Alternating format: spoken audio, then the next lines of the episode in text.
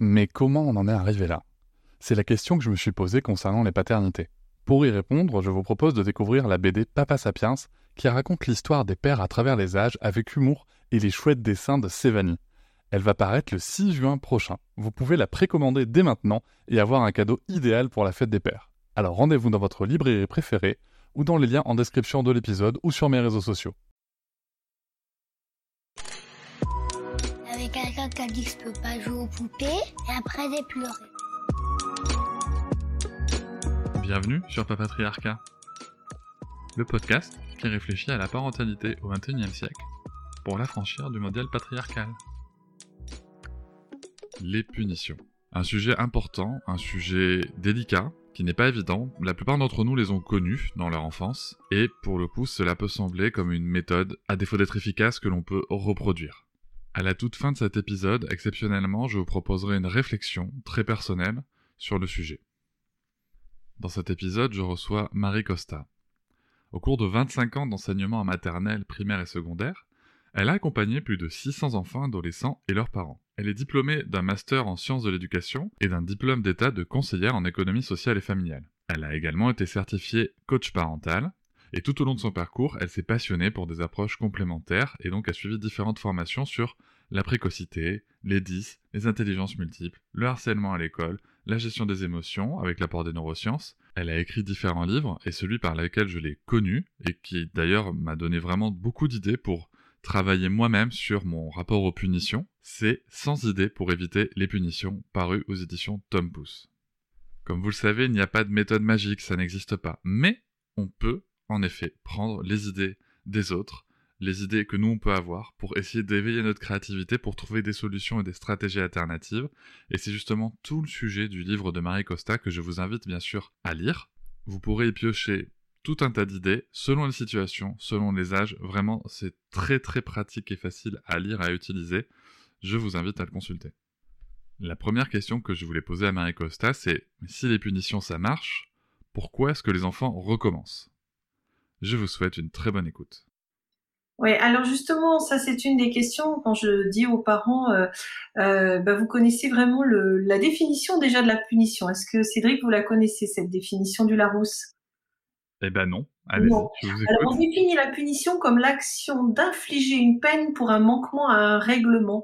Une punition est une sanction qui a été intentionnellement choisie pour être pénible. Elle fonctionne sur le mode de la dissuasion. Donc en fait, on a choisi de punir les enfants parce que on s'est dit bah ils vont pas recommencer. Alors je pose la question aux parents ce soir hein, ou aujourd'hui est-ce que euh, lorsque vous avez donné une punition, euh, vous avez été obligé de repunir une deuxième fois? Et si c'est oui, c'est que la punition n'a pas été efficace. Si on punit deux fois l'enfant pour la même chose, c'est que finalement ça n'a pas été efficace. Donc pourquoi continuer en fait? Pourquoi recommencer? La punition, elle n'apprend qu'une seule chose en fait. Elle apprend seulement à éviter d'être punie. Elle apprend juste ça. Alors c'est Thomas Gordon qui a écrit ça en disant que eh, eh, eh, les effets de la punition, c'est que euh, d'abord, bah, ça, entraîne souvent une grande tristesse. Hein. Les enfants sont très tristes, ils vont pleurer, ils vont dans leur chambre, euh, ils peuvent avoir honte, ils peuvent être très frustrés donc euh, voilà, ils peuvent ressentir de la rancune, de la rancœur, de la peur, parce que quand on punit, on fait peur. On a envie aussi que l'enfant, tout d'un coup, il arrête ce comportement et qu'il qui change d'attitude et qu'il il, devienne plus grand et qu'il se responsabilise, puis qu'il recommence pas. Donc en fait, quand on est parent, souvent, ben voilà, on, en rajoute jusqu'à ce que l'enfant, ben, il se sente vraiment mal et qu'il aille pleurer et qu'il aille dans sa chambre et puis on lui dit va réfléchir en plus. Donc voilà. Alors, on pense qu'à ce moment-là, il va réfléchir. Or, dans le cerveau, quand l'enfant est, puni, euh, c'est tout l'inverse qui se passe. La raison, elle est toute petite et l'émotion, elle est très grande. Comme je vous disais, toutes ces émotions de détresse, de tristesse, d'amertume, de, de vengeance, d'impuissance, de nonchalance, parce qu'il y a des enfants, quand même pas peur, même pas mal, quand on les punit, on a beau les punir et au contraire, les parents me disent, il faut que je rajoute un peu plus à chaque fois la punition. Il faut que je mette une punition un peu plus dure la fois suivante parce qu'il a même plus peur, il a même plus mal. Et il y a des enfants comme ça qui ont 4 ans et qui me disent mais moi ça me fait rien la punition, ça me fait plus rien. Donc en fait ces enfants-là ils sont dans les émotions très très fortes et ils sont pas du tout dans la réflexion. Ils sont incapables de réfléchir, ils sont incapables de se poser et de réfléchir à leur acte pour pas recommencer. Donc c'est contre-productif puisque de toute façon les deux le cerveau de l'émotion et de la raison euh, sont pas compatibles, on fonctionne pas à ce moment-là. Quand on est très très en colère, vous vous êtes au volant et on, est en train de vous faire une queue de poisson, vrai. Je vous promets, vous n'êtes pas en train de d'être tranquille et de réfléchir. Là, vous avez juste envie d'insulter le, le chauffard qui vient de faire ça. Donc à ce moment-là, on peut pas réfléchir. Un enfant, quand il est puni, il est dans le même état. Il peut pas réfléchir. Il est juste en colère. Il a envie d'hurler, de pleurer, de taper, de se venger aussi. Alors après, on peut fermer des petites coalitions avec ses frères et sœurs. La prochaine fois, on ne sera pas prendre. Ou alors, on va tricher. On veut vraiment gagner. On va détester perdre. On va essayer de, ou alors on court aucun risque. On se dit bon bah la prochaine fois, euh, voilà, je je fais plus rien, je reste dans mon petit coin. Et puis on peut blâmer les autres. Alors les parents me disent oui, il, il ment après la punition, il veut pas, mais c'est parce qu'ils ont tellement peur d'être punis que à la fin, les enfants finissent par développer tout un mécanisme de mensonge. Donc vraiment, punir un enfant, c'est vraiment contre-productif et ça va plus lui amener une résistance, euh, envie de se défier, de se révolter. Et, et c'est tout l'inverse de ce que généralement les parents voudraient. Les parents, ils voudraient juste qu'ils ne recommencent pas ou qu'ils calment ce comportement-là ou qui prennent conscience, ou qui grandissent, ou qui gagnent en maturité. Donc ça, c'est tout, tout l'inverse, la punition. Très clair de ce que vous évoquez, moi ce que je comprends, c'est que non seulement euh, ça peut monter crescendo, et en plus, pour le coup, les, enfants, de toute façon, vont établir, et c'est naturel, des stratégies de, préservation vis-à-vis de la punition. vous parliez du mensonge, mais ça, en effet, ça peut prendre différentes formes. Et pour le coup, ça ternit euh, le lien entre l'enfant et le parent, ça, ça apporte pas grand-chose, voire rien. Il y a, euh, différents euh, arguments qu'on entend régulièrement. Le premier, c'est de savoir, voilà, est-ce qu'il n'y a pas, est-ce que tu vas pas en faire un enfant roi? Est-ce qu'il n'y a pas un risque de permissivité néfaste? Est-ce que tu vas pas te faire marcher dessus? Qu'est-ce qu'on peut répondre à ça? Ah oui, il y a plusieurs choses dans, vos propos. La première chose qui ternit le lien, c'est aussi un effet de la punition, c'est les enfants perdent de l'estime d'eux-mêmes. Un enfant que l'on punit beaucoup, que l'on punit systématiquement, il a l'étiquette de mauvais garçon, fille sotte ou coquine, etc. Et ils ont des étiquettes très vite qui, qui collent à la peau, hein, qui après euh, ont beaucoup de mal à, à s'en séparer. Donc ils restent après dans ce rôle-là. Plus vous dites à un enfant qu'il est timide, plus il deviendra timide. Plus vous dites à un enfant qu'il est sot, et plus il deviendra sot, puisqu'après ils vont se confronter avec euh, avec vos propos. Ils vont devenir aussi ce qu'ils entendent d'eux. Donc voilà. Après, dans l'autre sens, eh ben, ils perdent de l'estime d'eux-mêmes. Et c'est aussi un effet indésirable hein, de, cette, de cette punition. La punition, c'est un peu comme le bâton et la carotte. C'est-à-dire qu'on conditionne l'enfant on va le conditionner, on va lui apprendre à réagir en fonction de son envie de la récompense ou sa peur de la punition. Et on lui apprend pas à raisonner. On lui apprend pas à avoir du discernement.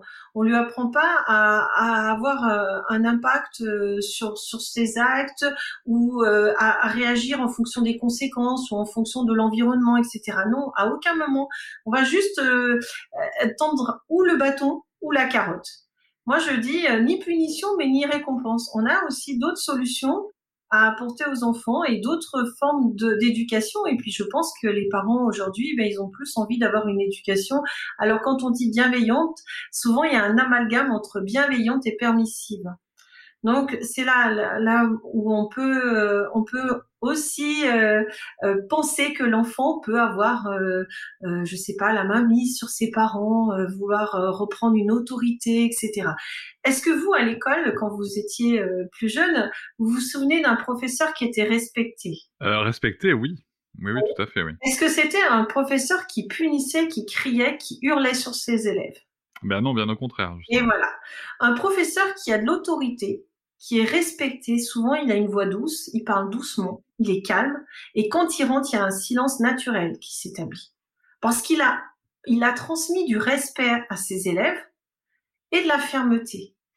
Donc c'est les deux, hein. c'est un cadre, il n'y a pas d'injustice, il y a un cadre. Et ça, par contre, c'est ce qu'il faut essayer de faire à la maison aussi.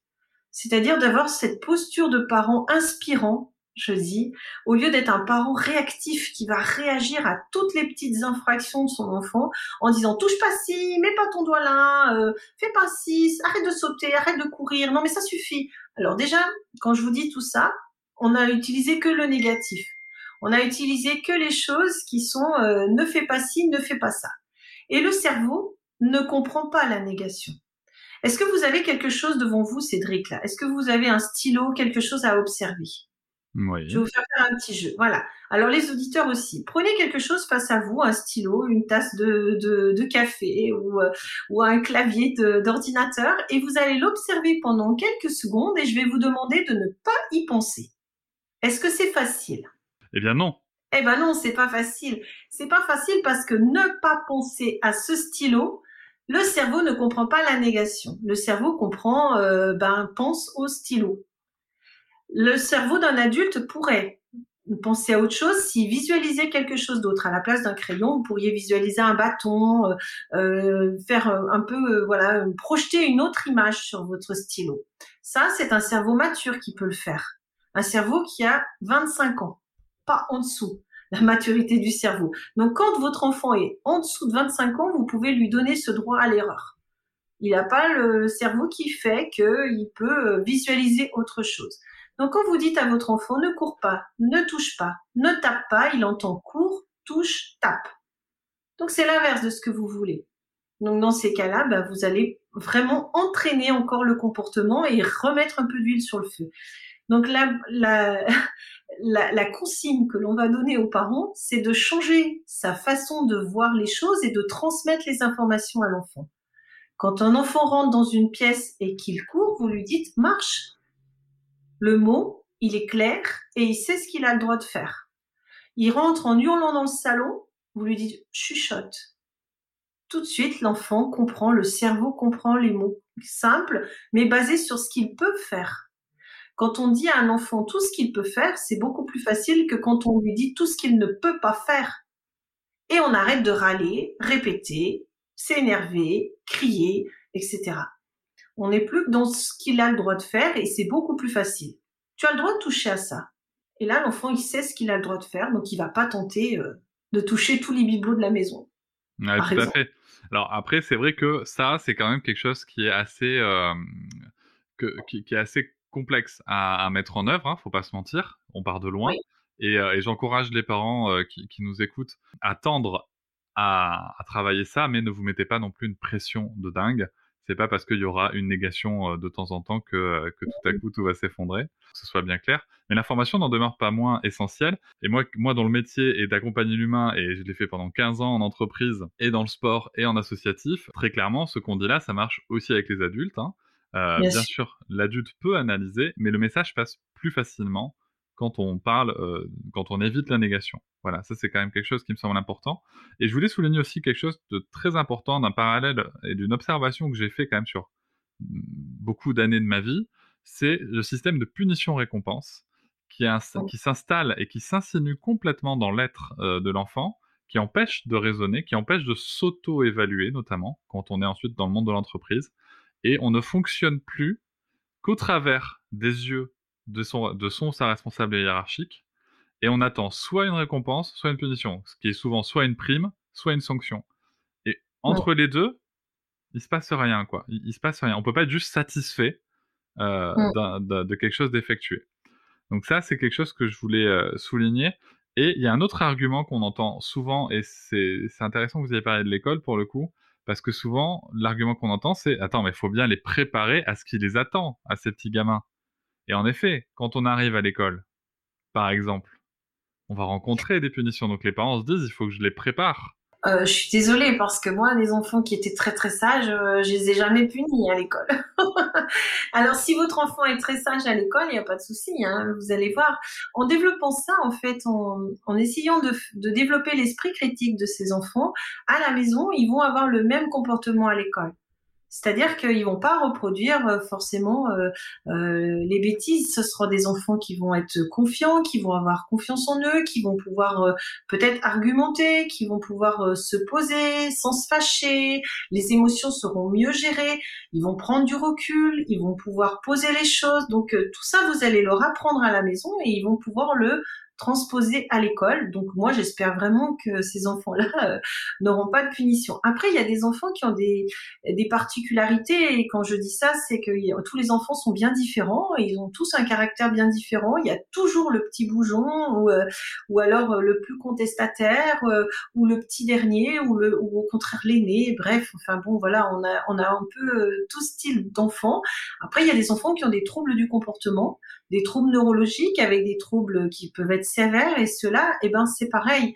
Ils ont euh, un, ils ont un trouble qui souvent ne permet pas de réfléchir. Ils agissent et puis ensuite euh, ils comprennent qu'ils ont fait quelque chose de pas bien ou voilà, c'est la, balle est déjà allée trop loin et dans le dans le dans le jardin du voisin par exemple ou sur le carreau.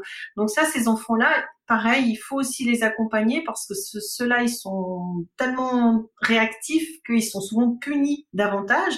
Et ça, c'est souvent un trouble neurologique. Après, c'est aux enseignants de, gérer ça. Et par les, les, punitions, on accentue ce trouble. Ça, ce sont les médecins qui l'ont trouvé. Donc, euh, vraiment, même quand vous avez des enfants qui ont des comportements difficiles, opposants, etc., plus vous allez les punir, plus ils vont être punis et plus euh, la situation s'empire. Donc vraiment, j'invite les parents ce soir à, à, vraiment reprendre tout ça en, en main pour pouvoir euh, donner d'autres clés à ses enfants que la punition. Parce que globalement, euh, j'ai beaucoup de parents aussi après qui culpabilisent. On n'en a pas parlé de ça. Mais la réaction du parent euh, qui a crié, râlé, répété et l'enfant qui a continué de s'opposer jusqu'à ce qu'il y ait une sanction, une punition, ben, en allant se coucher, souvent, ben, le parent, il est pas très très bien parce qu'il se dit ah j'ai dû encore le punir, ça va toujours pas, il n'a encore rien compris, je suis complètement désespérée. Donc après il y a aussi la posture du parent, le parent se remet en question, il doute de ses compétences parentales et il a l'impression qu'il manque d'autorité. Donc qu'est-ce qu'il fait le lendemain? Il punit davantage. Et c'est un cercle qui est vraiment vicieux et on n'arrive pas à s'en sortir. Donc, à un moment donné, il faut arrêter ce cercle infernal et puis, euh, bah alors doucement, hein, on va pas le faire du jour au lendemain. Et comme vous disiez tout à l'heure, de toute façon, pour changer une habitude, il faut entre 21 et 66 jours. Donc soyez zen. Si vous n'êtes pas arrivé demain matin ou après-demain, euh, vous allez vous laisser un peu de temps pour faire les choses, mais mais d'en avoir conscience, on se rend compte que le caractère ou le ou le plutôt le comportement de l'enfant va vraiment euh, changer et, euh, et on se dit ah tiens peut-être que ça marche, ça marche. Alors vraiment, euh, faut aller, faut aller doucement. Quand on est parent, il faut aussi être indulgent avec soi-même. Mais complètement. Alors ça, ça, je ne peux que vous rejoindre. Et c'est vrai que c'est quelque chose qu'on retrouve beaucoup, la culpabilité parentale, et, qui peut mener malheureusement à des situations très complexes. Hein. Le burn-out parental, c'est un sujet qui existe. Euh, mm. Je crois d'ailleurs que vous êtes intervenu très récemment sur le sujet dans les médias. Et, d'autant plus quand on veut faire de l'éducation euh, dite bienveillante. Parce que on, veut tellement bien faire que, ben, à un moment, chacun est aussi avec ses ressources et, euh, et on, on s'accorde pas forcément de droit à l'erreur. Et pour le coup quand ça quand ça arrive euh, c'est dramatique. Donc euh, je pense que ça fait beaucoup de bien aux parents d'entendre ça. Avant avant d'aller sur les alternatives justement à la punition et, ce que vous pourriez préconiser je voudrais juste rebondir sur sur le, le propos qui m'a interpellé dans, dans votre réponse par rapport à l'école où vous parlez d'être sage. Moi c'est quelque chose qui personnellement où je me dis ok mais en fait qu'est-ce qu'on met derrière être sage? Parce que si on attend, par exemple, comme ça peut être le cas dans la maternelle de, ma commune, d'enfants de, de 3, 4, 5 ans qui restent assis sur une chaise pendant, pendant 3, 4 heures d'affilée, moi, ma fille, je pense qu'elle sera jamais sage. Alors ça, être sage, c'est souvent les parents qui le disent aux enfants. Hein. Sois sage avec la maîtresse ou sois sage à l'école. Combien d'enfants entendent ça le, Ou je compte sur toi, hein. tu vas être sage aujourd'hui. Hein. Donc c'est vraiment quelque chose, le, le, le, principe de sagesse que l'on entend euh, dès qu'on on, a un petit au revoir de parents avec leurs enfants, euh, c'est globalement sur 30-32 euh, élèves, je pense que je devais l'entendre 25 fois. Et voilà, après, c'est c'est vrai que d'être sage ou d'être sot, c'est pas pas le plus important à l'école. moi, je pense que d'être heureux, c'est le plus important. Aller à l'école pour euh, en étant heureux d'aller à l'école moi je, je pense que c'est vraiment le, le point central. Et, euh, et souvent les enfants quand ils sont heureux d'aller à l'école ils sont vraiment contents d'apprendre. En général ils pensent moins à faire des bêtises quand on occupe bien les enfants, quand on rend le cours passionnant, quand euh, on va mettre en place des choses euh, qui vont leur permettre d'écouter. Moi, j'étais cet après-midi, je, maintenant j'enseigne avec euh, lycée professionnel dans une zone d'éducation prioritaire. Donc, ce sont des enfants qui, enfin des ados même, hein, euh, qui, qui, ont, qui ont un peu de mal avec les règles, les choses comme ça. Et c'est à moi, en fait, de mettre en place des mécanismes ou de mettre en place des stratégies pour que mes cours soient intéressants et pour que je puisse capter leur attention et que je puissent rebondir sur ce qu'ils sont en train de dire. Et finalement, je les rends acteurs je leur dis que aucune réponse n'est fausse, que toute réponse, euh, ils peuvent tout tenter, donc euh, ils osent parler, ils osent lire, ils osent prendre la parole. Euh, je donne des points supplémentaires à ceux qui prennent la parole et qui vont lire, donc tout le monde lève la main dans la classe, c'est juste génial. Après, j'encourage chaque fois que quelqu'un a écouté quelqu'un d'autre, je vais le signaler, donc ils sont tellement fiers qu'ils continuent d'écouter.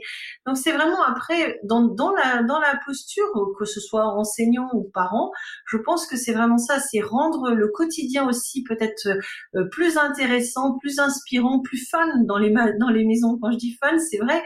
Euh, quand vous rentrez le soir du travail et que vous êtes fatigué, souvent les enfants ils sont plus fatigants. Si vous êtes joyeux, si vous êtes euh, tout d'un coup vous avez une bonne nouvelle, vous êtes heureux et tout va bien, eh ben bizarrement ce soir-là, il y a moins de bêtises et votre enfant il va venir vous faire un câlin ou alors il va votre ado va vous faire une blague ou voilà, il va y avoir quelque chose de plus fun aussi à la maison. Donc euh, quand on sent qu'on est fatigué, que l'on est exaspéré, qu'on a passé une mauvaise journée, il vaut mieux prendre trois minutes et puis penser à soi, se recentrer sur soi, euh, respirer, réfléchir, se mettre un, un peu de d'eau sur le visage et boire un verre d'eau, par exemple, et puis après, on va vers les enfants. Et quand on va vers les enfants, on se dit, ça y est, maman, je suis disponible pour mes enfants.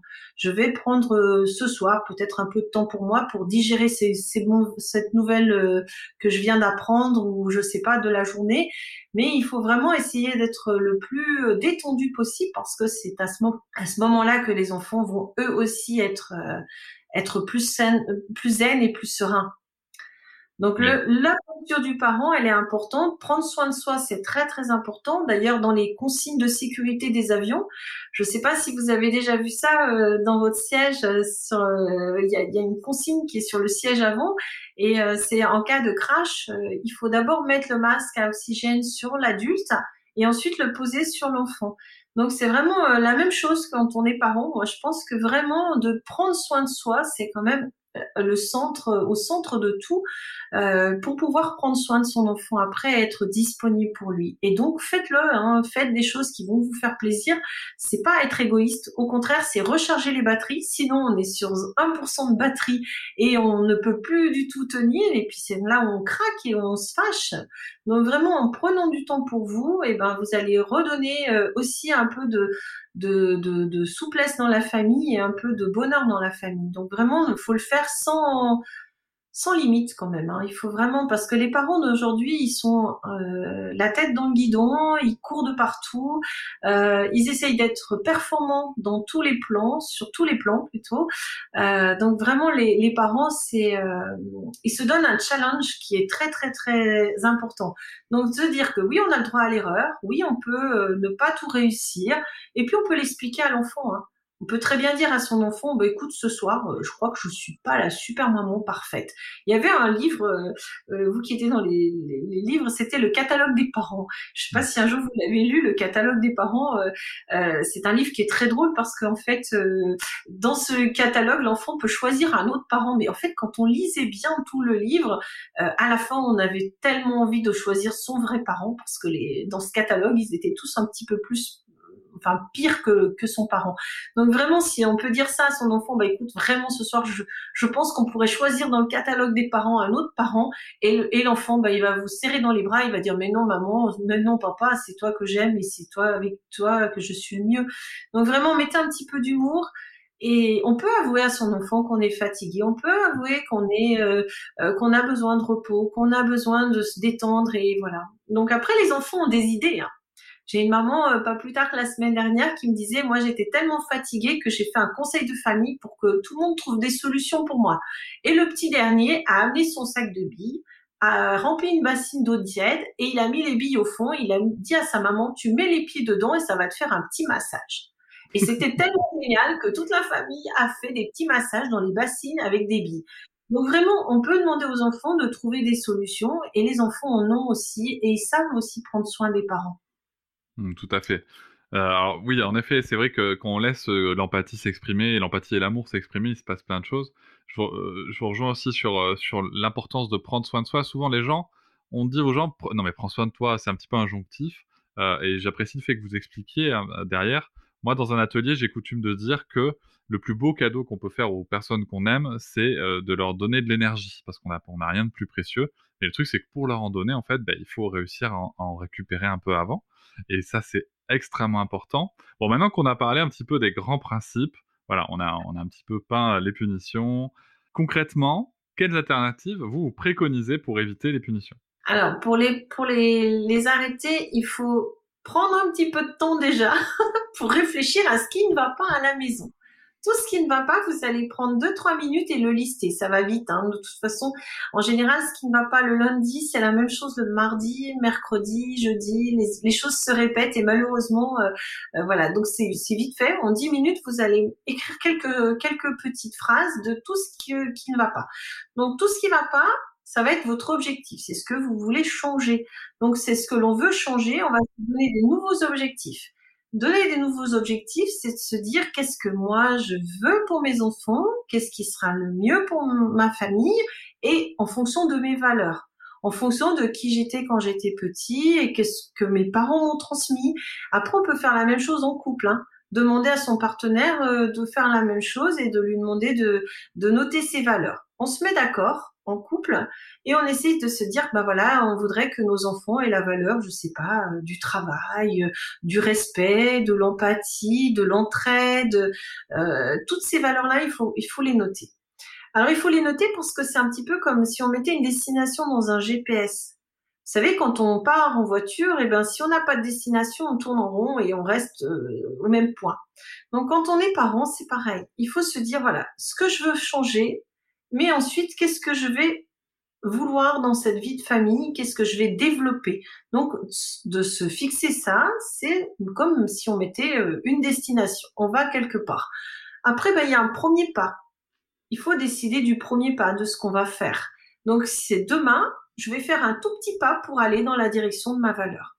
Donc, si c'est par exemple, je voudrais que mes enfants euh, euh, développent de l'écoute, eh ben, peut-être que pendant le repas, on va mettre euh, un petit bâton de parole et on aura, on va apprendre à s'écouter. On va mettre, on va mettre une petite chose qui va être très courte et qui va développer l'écoute. Et on va se donner des tout petits défis, des tout petits challenges en famille pour développer l'écoute. Et au bout d'une semaine, on va se dire, est-ce qu'on sait écouter davantage? Life is full of what ifs. Some awesome, like what if AI could fold your laundry? And some, well, less awesome. Like what if you have unexpected medical costs? United Healthcare can help get you covered with Health Protector Guard fixed indemnity insurance plans. They supplement your primary plan to help you manage out of pocket costs. No deductibles, no enrollment periods, and especially no more what ifs. Visit uh1.com to find the Health Protector Guard plan for you. On va faire le point. Est-ce que on a réussi le challenge de l'écoute, par exemple? Donc ça, c'est ça. C'est se fixer une destination après des petits pas pour y arriver, parce que c'est toujours par des petits pas qu'on avance et qu'on va plus loin. Et en plus, on est du coup très doux avec soi-même, parce que si les petits pas ne marchent pas, si on recule, eh ben c'est pas très grave. Donc voilà. Après, il faut aussi donner un petit peu, euh, rendre les, les enfants acteurs les rendre acteurs, les impliquer dans vos décisions et les laisser aussi trouver des solutions, tenir compte de leurs idées. Ça, c'est très important. Mais c'est pareil dans le monde de l'entreprise. Hein. Quand vous laissez un salarié être acteur, eh ben, il va devenir, euh, il va libérer son potentiel et il va essayer de donner le meilleur. Alors que si vous lui impliquez quelque chose, un protocole, il faut qu'il se conforte à certaines choses, il va le faire. Il va le faire, mais en râlant, en traînant des pieds, et puis il sera beaucoup moins motivé. Donc c'est la même chose pour les enfants. On va les impliquer, on va tenir compte de leurs idées. Donc si jamais, par exemple, il y a un petit souci dans votre famille et que entre les frères et sœurs, eh ben, vous faites un petit conseil de famille et vous, vous allez aborder le, le souci très rapidement. Souvent, les parents, ils développent le souci et puis, et puis non, non, non, vous allez en, une petite phrase dire, voilà, tous les matins, on est en retard pour aller à l'école, on veut trouver des solutions. Allez, maintenant, Léon, donne-nous tes solutions, Célestine, donne-nous tes solutions, papa, donne ses solutions, bref, tout le monde donne ses solutions. À la fin, on les note et on va trouver celle qui nous paraît la plus judicieuse. Et pendant une semaine, tout le monde essaye de faire la solution la plus judicieuse pour résoudre ce problème-là. Donc vraiment, la résolution de, situations compliquées, les enfants peuvent vraiment prendre part. Et quand les idées viennent de tout le monde, elles sont beaucoup mieux acceptées et mieux suivies après des faits. Donc vraiment, on prend compte des idées. Ensuite, euh, je ne sais pas si vous avez fait l'expérience, mais quand on punit un enfant, voilà, on, on, donne une punition qui est souvent arbitraire, qui est souvent euh, euh, tombée comme ça, parce que le quatrième soir on n'en pouvait plus, ou au bout de trois heures on n'en pouvait plus. Donc euh, la punition, elle est des fois pas cohérente, elle est pas, elle arrive comme ça, un petit peu au milieu, au milieu de nulle part, et puis elle peut être du coup plus importante ou au contraire pas assez réfléchie, pas assez anticipée, et l'enfant on la comprend pas dans ces cas-là. Et moi je me suis la question, je me suis dit, mais si on demandait à l'enfant, lui, de réparer ce qu'il a fait de pas bien, etc., et eh bien quand on pose cette question aux enfants, alors ça, je vous dis parce qu'au tout début de ma carrière d'enseignante, je voulais déjà pas punir et j'étais très embêtée, j'avais pas d'idée de punition. Donc quand un enfant faisait une bêtise dans la cour, je, je lui demandais de venir s'asseoir à côté de moi et je lui disais écoute, je suis très très embêtée parce que je ne sais pas comment te punir. Qu'est-ce que tu te ferais toi comme punition? Donne-moi une idée. Et quand j'écoutais la punition des enfants, j'étais étonnée. Euh, faites le, test un jour. Ils choisissent des punitions qui sont beaucoup plus importantes que ce que j'aurais pu imaginer. Ils s'auto-infligent une peine plus grande. Quand on leur demande de réfléchir, les enfants vraiment se disent oh, c'est terrible ce que j'ai fait, ça va vraiment pas. Donc euh, là, vous allez vous rendre compte que c'était peut-être pas aussi important et que la punition, est-ce qu'on pouvait pas faire autrement? Moi, j'ai commencé comme ça. Avant même de changer quelque chose dans votre vie de famille, essayez de demander à votre enfant, mais comment tu ferais, toi là? Qu'est-ce que tu te ferais comme punition?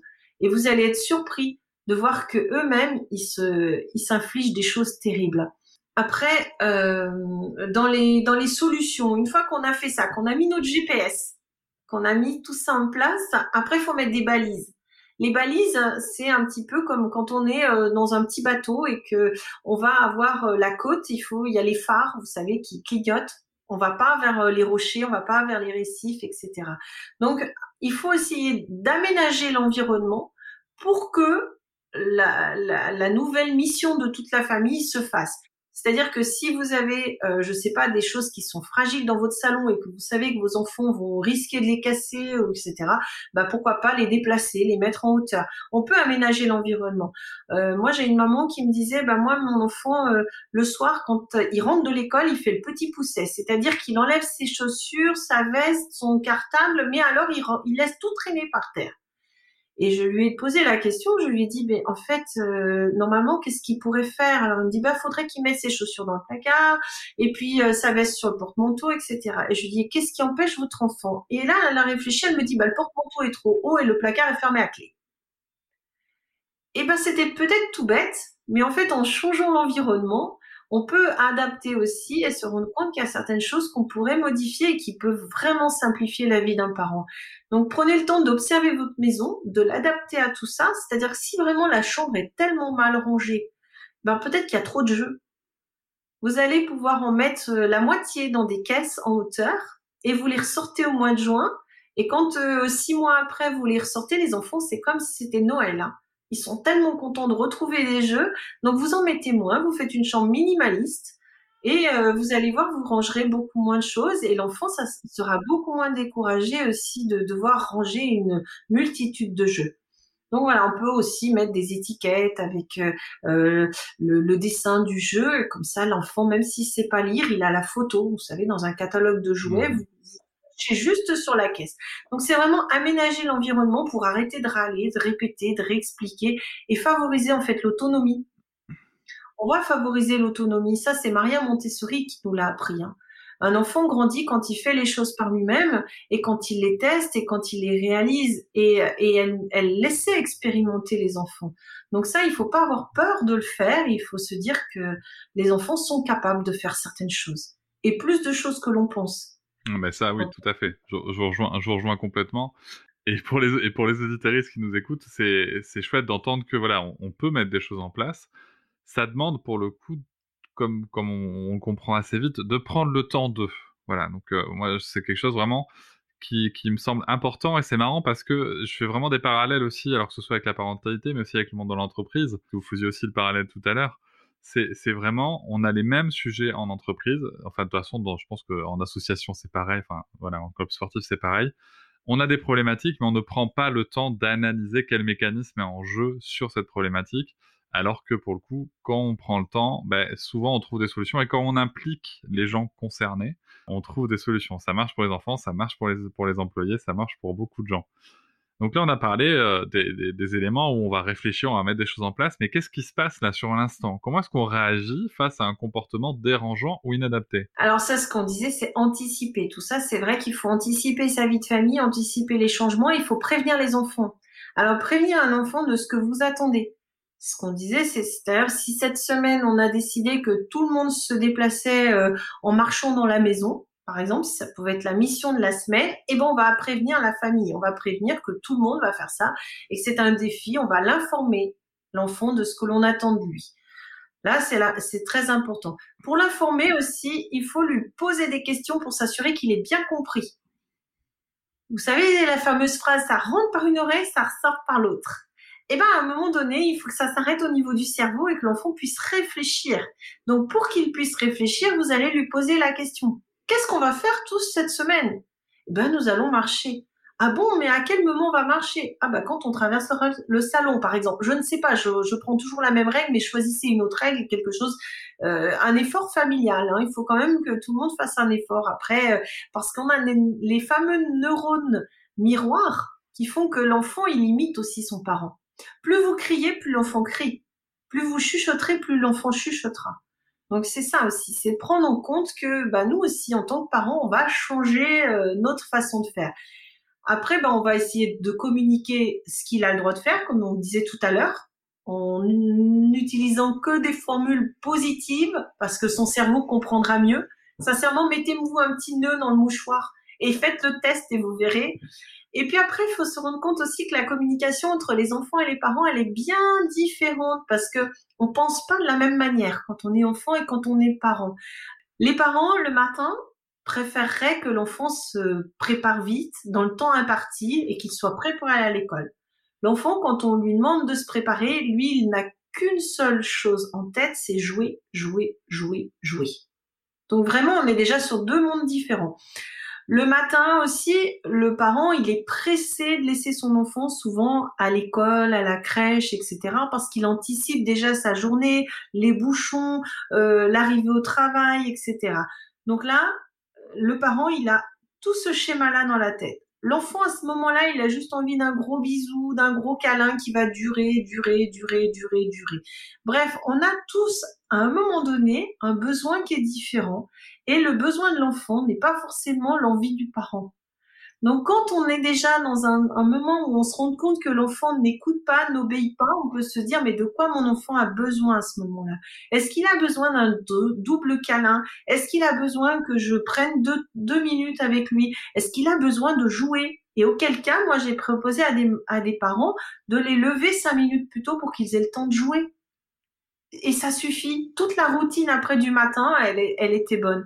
Après, il faut avoir des routines. Autant les adultes n'aiment pas les routines, on n'aime pas la routine, autant les enfants adorent la routine. Vous savez, vous avez une petite fille, je crois, Cédric. Mhm. Euh, je pense que tous les soirs, elle vous réclame une histoire qui est peut-être la même histoire. Et nous, on a une routine, en fait. Ah, voilà. On a une routine. elle, a, elle a un petit, elle a un petit euh, qu'on a fabriqué ensemble. Elle a un petit euh, cadre en fait avec des perles qu'elle déplace et euh, tous les soirs c'est la routine du coucher. est-ce qu'on a lavé les dents, est-ce qu'on est en pyjama, est-ce qu'on est passé aux toilettes, est-ce qu'on a fait un câlin? Et, euh, et, tous les soirs, elle valide ou pas sa routine. Et en effet, je peux que vous rejoindre. Les rites et rituels avec les enfants, c'est presque magique. Oui, bah oui, presque magique parce que là, il devient autonome. Il fait là, votre petite puce, elle fait, elle déplace sa perle. Donc, elle sait quand elle a fait ou quand elle n'a pas fait les choses. Et vous avez plus besoin de répéter. Donc, c'est sûr que ça enlève vraiment beaucoup d'énergie négative parce que répéter, ça prend énormément d'énergie aux parents. Donc tout ça, bah, c'est du temps gagné sur euh, le câlin du soir, sur les bisous, sur les mots tendres, euh, sur euh, remettre de l'amour aussi, reprendre du temps et se reconnecter avec ses enfants. Donc vraiment, la routine, elle est très très importante et elle est, elle est importante pour les petits et, pour les grands parce que même un ado, il a besoin de ça. Hein, voilà. Après, on peut aussi faire remarquer tout ce qui va bien à un enfant. C'est-à-dire que euh, quand il fait quelque chose de bien, on peut lui dire. Alors il y a des parents qui vont me dire oui Marie, mais moi le mien, il fait tellement de bêtises que c'est très dur de le trouver quelque chose de positif. Eh ben j'ai quand même des parents qui en ont trouvé. Je leur ai demandé de faire un petit effort. Et il y a une maman qui m'a dit un jour, je suis rentrée, j'avais demandé à mon petit garçon de s'habiller. Je suis rentrée au bout de cinq minutes, il était en train de sauter sur son lit. Juste, il avait juste mis deux chaussettes, c'est tout. Il avait, il était complètement nu sur son lit, en train de sauter sur le lit. Et elle m'a dit, oulala, là là, quand je suis rentrée pour trouver le compliment à ce moment-là, j'ai eu beaucoup de mal. Donc, euh, elle a regardé, elle a réfléchi, elle a respiré. Je pense qu'elle a certainement soufflé même hein, pour euh, voilà. Et puis elle a vu les chaussettes. Alors elle lui a dit, elle lui a dit, eh, mon coco, c'est bien, t'as mis tes chaussettes. Il a arrêté de sauter, il a regardé ses pieds et il s'est rendu compte qu'en effet, il avait mis ses chaussettes. Et là, l'enfant, il a dit, ah bah maintenant, je vais mettre la suite. Elle a vraiment essayé d'axer sur le seul petit truc de positif et ça a enclenché du positif derrière. C'est la même chose pour nous.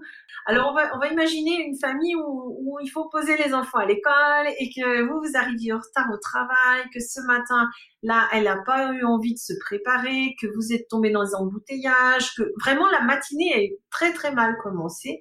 Et quand vous arrivez à votre travail, euh, votre supérieur vous dit, euh, dis donc Cédric ou dis donc Marie, euh, le Monsieur Dupont a déjà appelé dix fois. on n'a pas trouvé son dossier parce que hier soir t'es parti, ton bureau était vraiment mal rangé.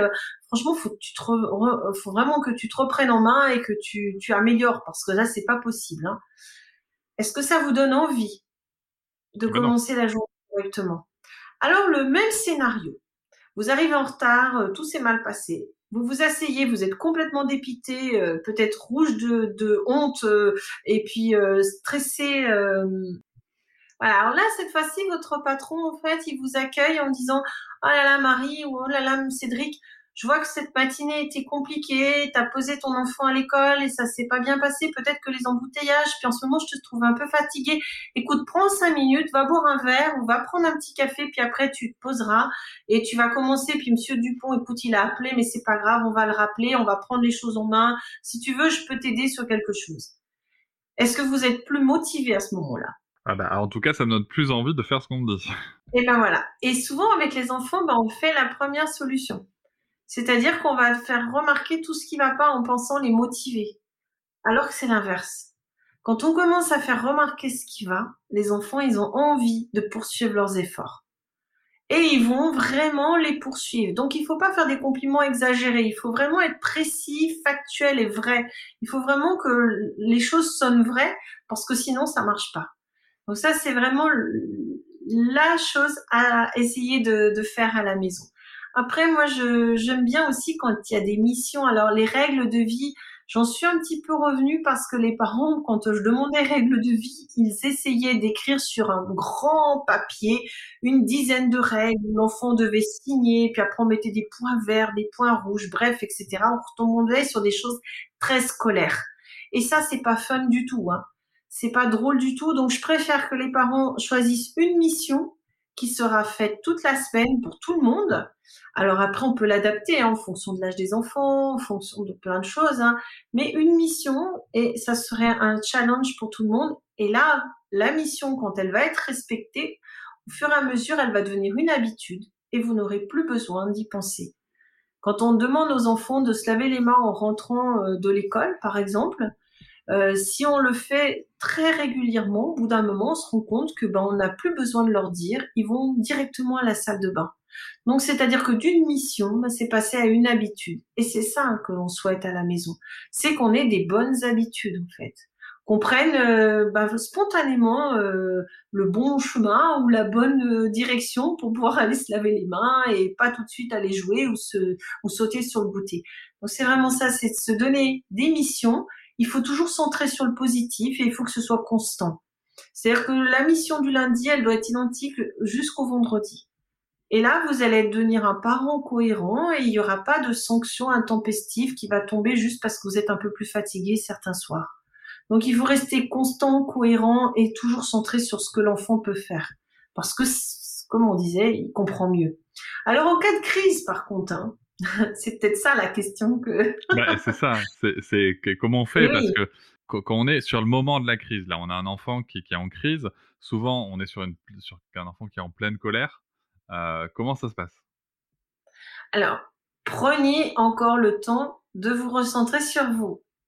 C'est-à-dire focus sur moi. À ce moment-là, qu'est-ce que moi je ressens en tant que parent?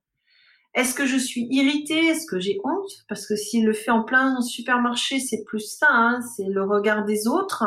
Est-ce que je, suis fatiguée moi ce soir-là? C'est pas le moment. Il n'a pas le droit de faire ça là. C'est pas c'est pas à ce moment-là qu'il faut faire. Donc on se ressent sur soi au moment de la crise.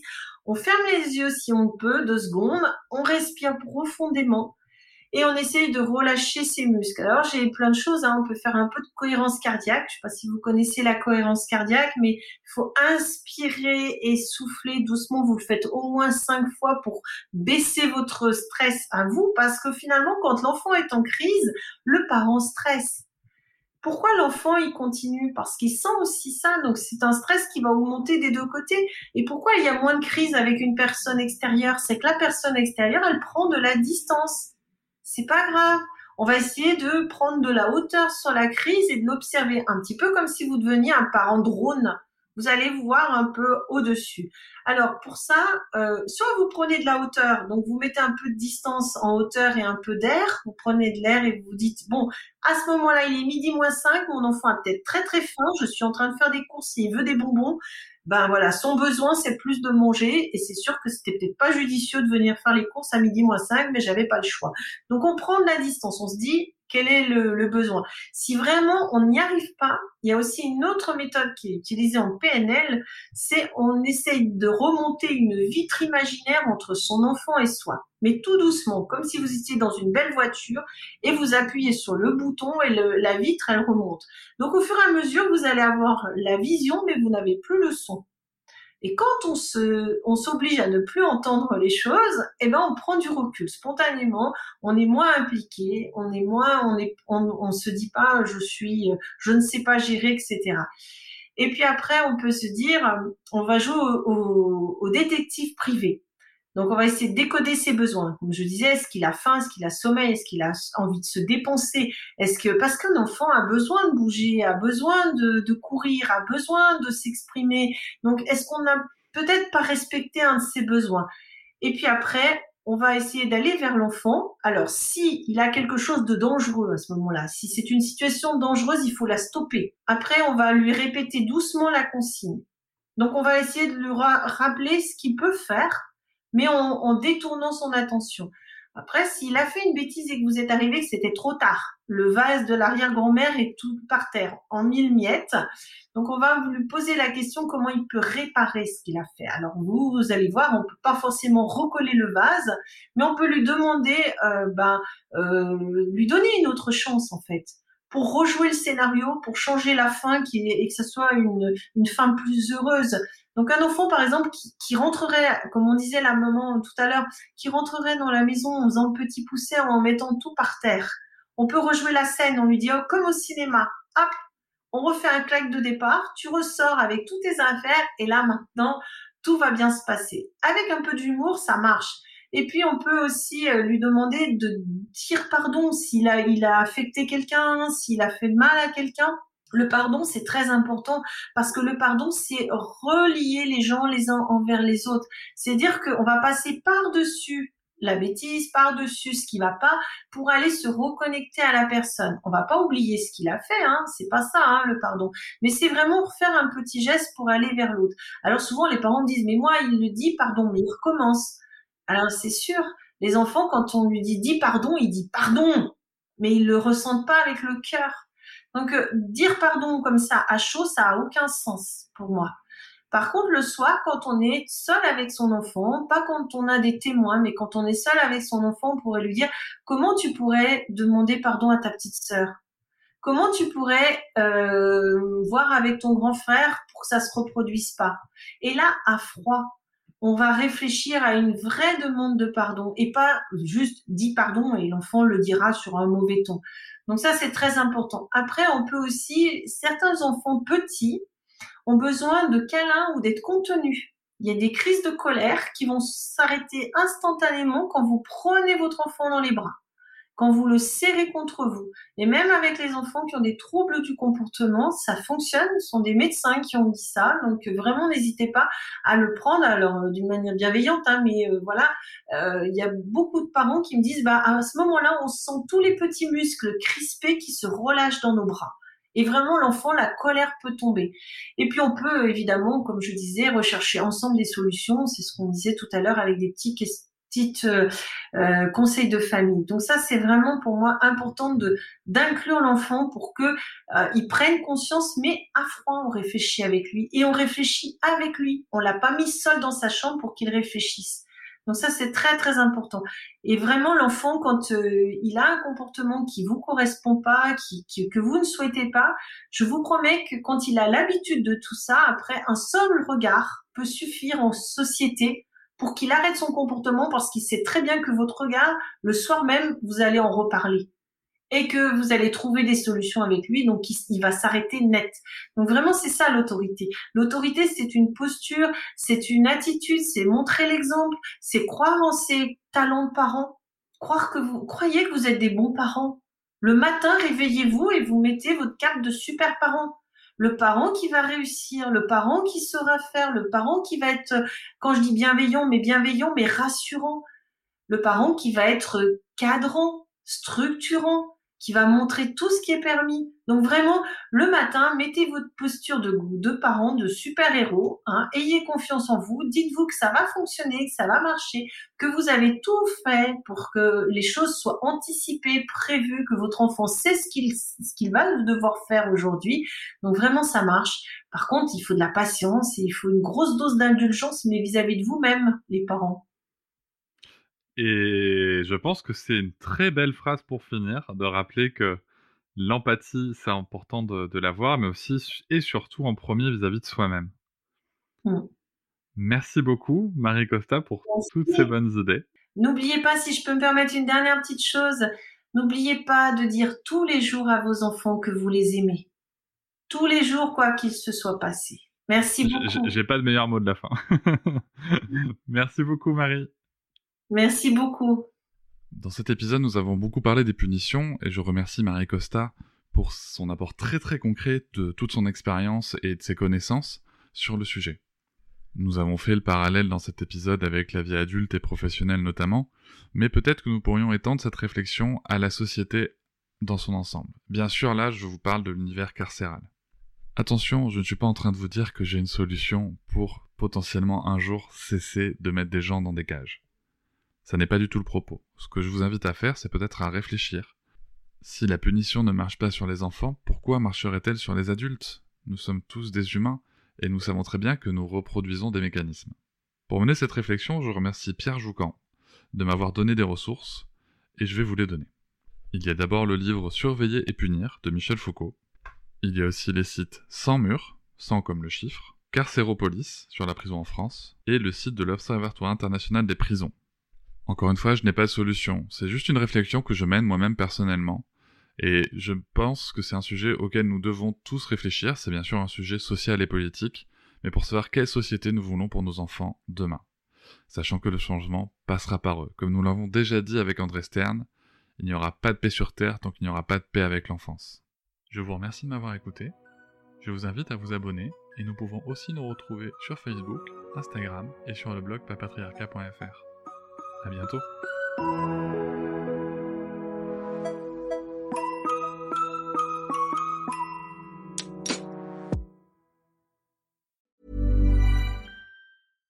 Hi, I'm Daniel, founder of Pretty Litter. Cats and cat owners deserve better than any old-fashioned litter. That's why I teamed up with scientists and veterinarians to create Pretty Litter. Its innovative crystal formula has superior odor control and weighs up to 80% less than clay litter. Pretty Litter even monitors health by changing colors to help detect early signs of potential illness. It's the world's smartest kitty litter. Go to prettylitter.com and use code ACAST for 20% off your first order and a free cat toy. Terms and conditions apply. See site for details. Hop, c'est encore moins. Si tu veux soutenir le podcast, tu peux aussi t'abonner à Papatriarca Plus et découvrir chaque semaine un épisode bonus en plus des 60 déjà disponibles. À découvrir sur tes applis de podcast comme Pocketcast, Castbox ou encore Apple Podcast. À très vite.